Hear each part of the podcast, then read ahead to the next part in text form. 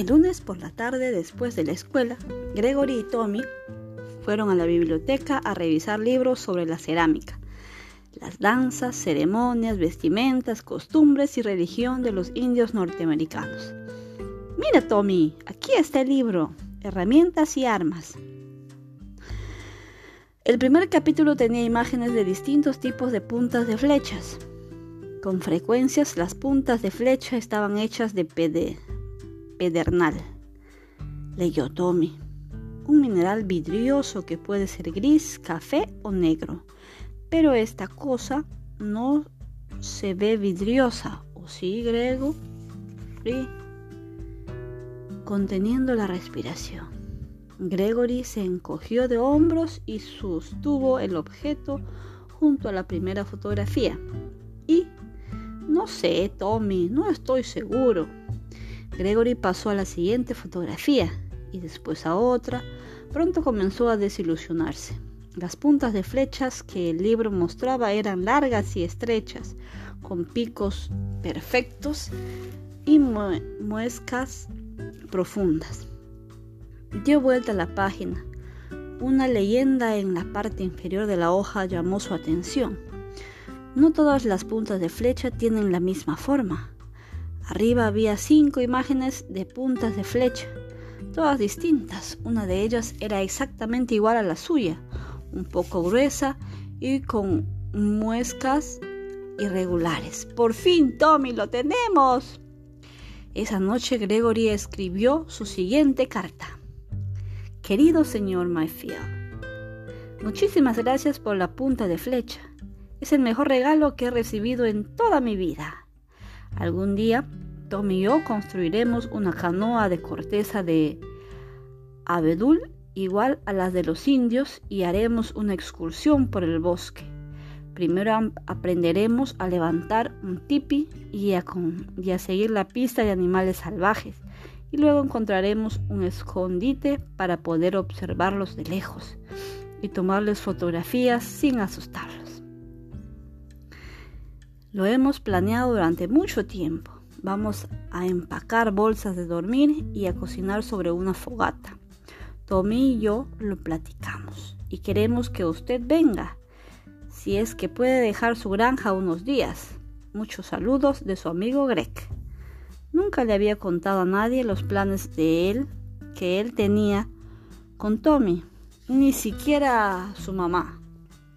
Ahora que le escribía al señor Mayfield sobre ellos, las palabras salían fácilmente. Además, esta vez ya sabía qué le enviaría. Su mamá le ayudó a envolver el nido de avispas con mucho papel de china para protegerlo. Luego cerraron la caja cuidadosamente. Gregory escribió la dirección en grandes letras negras y llevó la caja al correo para que la pasara. Gregory esperó con ansias la siguiente carta del señor Mafia. A los 10 días pensó que el señor Mayfield quizás no había podido ir al correo.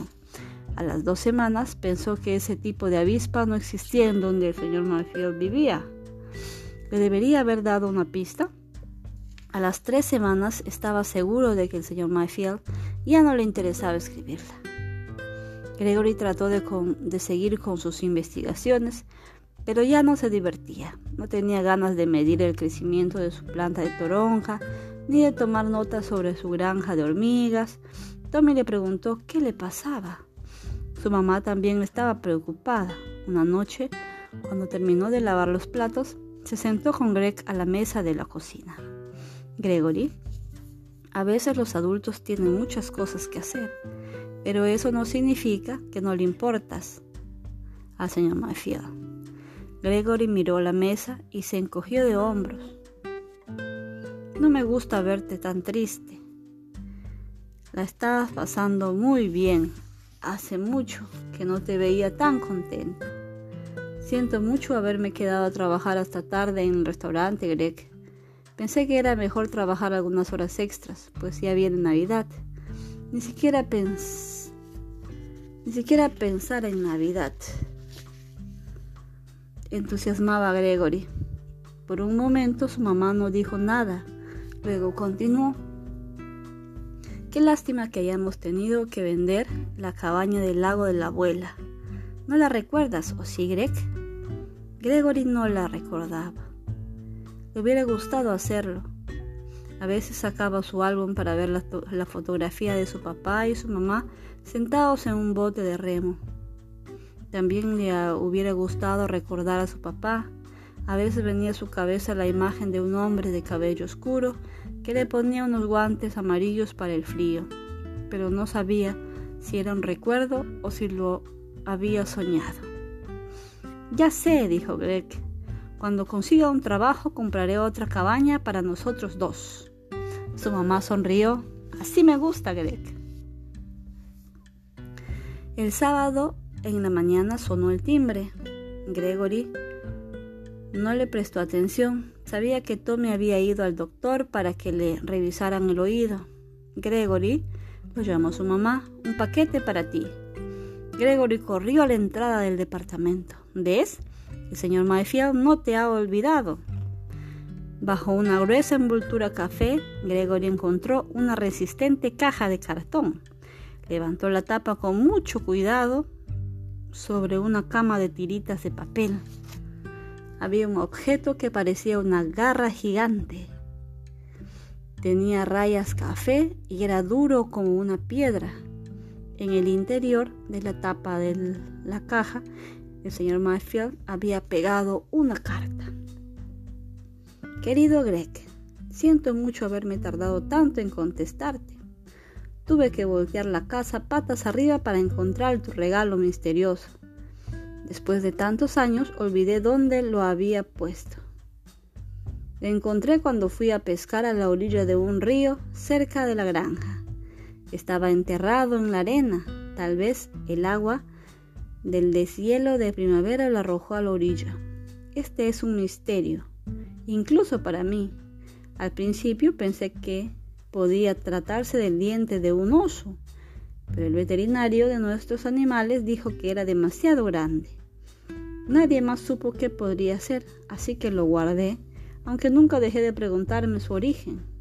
Por tus cartas veo que tomas las cosas en serio y que eres muy decidido. Tal vez tú puedas averiguar qué es. Muchos saludos de tu amigo Pete. Postdata. Quitar ese nido de avispas sin romperlo debería haber sido toda una hazaña. Es fantástico.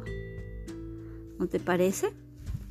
Cuando Gregory puso la caja abierta sobre el escritorio de la señora Womble, esa misma mañana ella miró sorprendida en su interior. No sé qué libro darte esta vez, Gregory, pero tengo otra idea, dijo la señorita Womble mientras sacaba una agenda de su bolsa. Mi primo es profesor y trabaja en el Museo de Historia Natural. Llámalo. A lo mejor él puede ayudarte. La señorita Womble anotó algo en su libreta de apuntes y le dio la hoja a Gregory. Decía doctor Axelrod y tenía un número telefónico. Gregory pospuso la llamada hasta la tarde. Le daba miedo hablar por teléfono con una persona tan importante. Pasó la tarde pensando qué iba a decir. Marcó el número y el teléfono sonó y sonó. Cuando Gregory estaba a punto de colgar, una voz de hombre respondió. Aquí Axel Road. Mm, eh, mm, me llamo Gregory Kepler y la señorita Womble, nuestra bibliotecaria, me dijo que quizás usted podría ayudarme a identificar un objeto que me regaló un amigo. Hubo un silencio corto. Egel Womble. Gregory nunca antes había oído el nombre de, su bibliotecaria. ¿Estás seguro de que Helen, de que la señorita Womble no puede ayudarte con esto? Estoy seguro de que no. Bueno, pues casi nunca recibo alumnos que no estén en alguna de mis clases. Gregory se sintió pequeño e insignificante. Había sido un error llamar. El profesor Axelrod estaba demasiado ocupado como para perder el tiempo con él. Está bien, dijo, casi en un susurro. Lo siento, adiós. Gregory colgó. Sintió que había fracasado. Gracias, nos encontramos mañana.